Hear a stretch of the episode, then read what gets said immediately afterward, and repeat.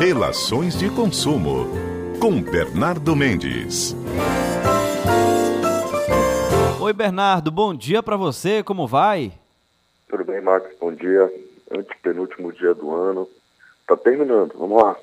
Tá terminando, né, Bernardo? Bom, mas ainda tem bastante assunto, né? E principalmente para um que chama a atenção da população e precisa, de, precisa ainda de muito esclarecimento, porque hoje vamos falar do Pix Saque e Pix Troco, né, que estão disponíveis a partir de hoje e os usuários poderão fazer saques em locais como padarias, lojas de departamento e supermercados. O que, você pode passar hoje para o nosso ouvinte, Bernardo? Vamos lá, Max. O Pix é uma modalidade de transferências de valores em territórios, território nacional que é única do Brasil. Essa modalidade de transferência não existe em outro lugar do mundo. O Banco Central Nacional, em outras oportunidades aqui na nossa coluna, eu já havia comentado, o sistema bancário brasileiro, se não é o melhor, é um dos melhores do mundo em termos de criptografia de segurança. Então, o Banco Central, na dianteira, na vanguarda da proteção na transmissão de dados bancários, inaugurou ainda no ano passado, a modalidade de transferência ágil, imediata, segura, que é o PIX. E agora, como bem dissestes, não somente a população nacional vai poder fazer as transferências de imediato de valores de uma conta para outra a partir da utilização de uma chave PIX, como também poderá ter acesso agora às modalidades de PIX, SAC e o PIX troco. O que seria isso? SAC e troco, tal qual próprio, o próprio nome indica. Você pode chegar no estabelecimento comercial, comprar um produto, por exemplo, de 100 reais e transferir via Pix para o estabelecimento o valor de 150, por exemplo, e solicitar que os 50 reais de troco lhe sejam entregues, entregues em, em espécie. E, para além disso, existe o Pix Saque. Você pode chegar nos estabelecimentos comerciais credenciados, conveniados, que são todos a esmagadora maioria, e solicitar. Nossa, eu gostaria de sacar 200 reais, gostaria de sacar 300 reais.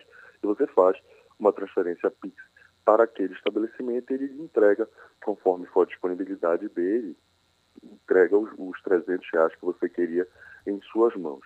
Existe, Max, apenas alguns contornos de limitações de segurança. À noite, no período noturno, esse compreendido entre as 20 horas de um dia até as 5 horas do dia seguinte, o Pix-Sac e o Pix-Troco, notadamente o Pix-Sac, terão limitações até 100 reais.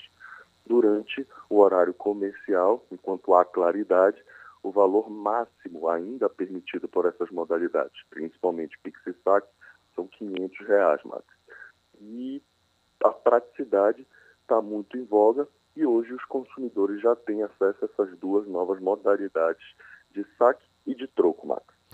É, Bernardo, a gente pode comentar em relação à obrigatoriedade do estabelecimento, até porque isso já começa a valer, ok, mas existe a possibilidade, por exemplo, do estabelecimento ter uma resposta final em relação ao interesse ali do usuário ou não? Como assim uma resposta final? É, por exemplo, está disponível, né? Opção saque, a opção troco em vários estabelecimentos, mas aí isso é muito opcional do estabelecimento aceitar ou isso realmente é algo obrigatório o serviço ser oferecido? Não, na verdade é uma faculdade, né? Não é obrigatório. Entendi. Boa tua pergunta, agora que eu entendi.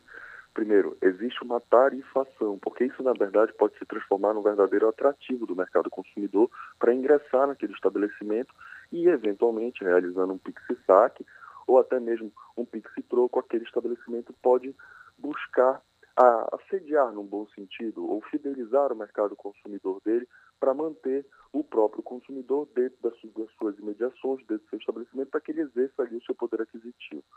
O, as pessoas naturais, tendo pessoas naturais, as pessoas físicas detentoras de CPF, e o microempreendedor individual, esses não terão tarifações para realizar as modalidades de Pix-Sac e Pix-Troco. Já as, outros, as outras empresas, as outras pessoas jurídicas com carga de tributação diferenciada, que não sejam microempreendedores, mas tenham uma carga de tributação diferenciada, ter, serão tarifadas quando exercerem tais tipos de modalidades de Pix-Troco e Pix-Sac. Quando o consumidor faz uma determinada transferência via Pix para o estabelecimento comercial e, essa, e esse valor transferido é superior ao, ao objeto da compra, caracteriza-se o Pix troco, e aí alguns estabelecimentos com carga tributária diferenciada serão tarifados. Então, o consumidor tem que se informar no estabelecimento se eles estão operando Pix saque e Pix troco que aí uma vez operando, aí sim o consumidor tem tais modalidades, mas não é obrigatório aos estabelecimentos comerciais, Marcos. Sabe o que é interessante, Bernardo? É, a gente acompanha, a gente tem essa parceria há bastante tempo, é, e logo quando o Pix né, foi lançado, é, você pontuou várias situações aqui em relação à praticidade, né? Nós já falamos, inclusive, também sobre uh, uh, quanto gastávamos né, em TED, DOC, o Pix ele veio para ajudar realmente a população. E hoje, com toda essa praticidade, todo esse aprimoramento do Pix, o consumidor ele sempre sai ganhando. Então ele tem que aproveitar a oportunidade, lógico, tem que manter a atenção redobrada, principalmente em relação a possíveis golpes, mas dá para esse consumidor exercer o seu poder aquisitivo, acho que de forma mais tranquila a partir de agora, né? Exato, essas modalidades que eu posso te dizer que são modalidades disruptivas, extremamente inovadoras, para fomentar a circulação de moeda em território nacional para incrementar o exercício do poder aquisitivo pelo consumidor, elas servem exatamente para isso, para estimular a saída de dinheiro de um bolso para o outro, para estimular a economia. E todo esse estímulo traz com certeza as praticidades. Dentro de uma relação de consumo, a parte mais debilitada, mais fragilizada, aquela que detém em si a maior carga de vulnerabilidade, que necessita de maior amparo e proteção é aquela mais beneficiada com tais praticidades, que é o consumidor. E assim ele tem maior, maiores opções, maiores facilidades para que ele possa, como bem disseste, exercer o seu poder aquisitivo. E o que é mais curioso, Bernardo, a partir do momento em que nós, consumidores, temos mais praticidade em relação a esses pagamentos, inclusive com o Pix, cada vez mais o brasileiro ele vai é, é, é, é, digamos que eliminando aquela nota até de dois reais da carteira, né? Hoje praticamente é tudo digital. É, os dois reais, fizesse agora é, uma, uma, uma, menção, e eu tenho aqui uma memória que recentemente é, engraçado. Você estaciona o carro na rua e de repente você tem que, de repente não, você tem que remunerar ali o guardador e tudo, que existe já isso. Muitos estão trabalhando na cidade de Belém assim, nesse mercado informal, e muitos guardadores já estão trazendo camisas que eles mandam confeccionar, ou até plaquinhas que eles escrevem lá, é, indicando a chave Pix deles, para que você possa fazer a transferência daquela, daquele serviço que ele prestou via Pix. É interessante isso, a praticidade, ela também acaba absorvendo e incorporando o próprio mercado informal. Marcos. Perfeito. Bernardo, nosso tempo está acabando, então aproveito para te desejar Feliz ano novo. Muito obrigado por mais um ano de muita parceria, de muito conteúdo bom aqui durante a coluna Relações de Consumo. Boa semana ainda para você nessa reta final de 2021 e que possamos ter um ano bem tranquilo, com notícias boas e com todo mundo com saúde, claro. Mas fica aqui o espaço para você aí falar com o ouvinte, para desejar feliz ano novo também, fica à vontade.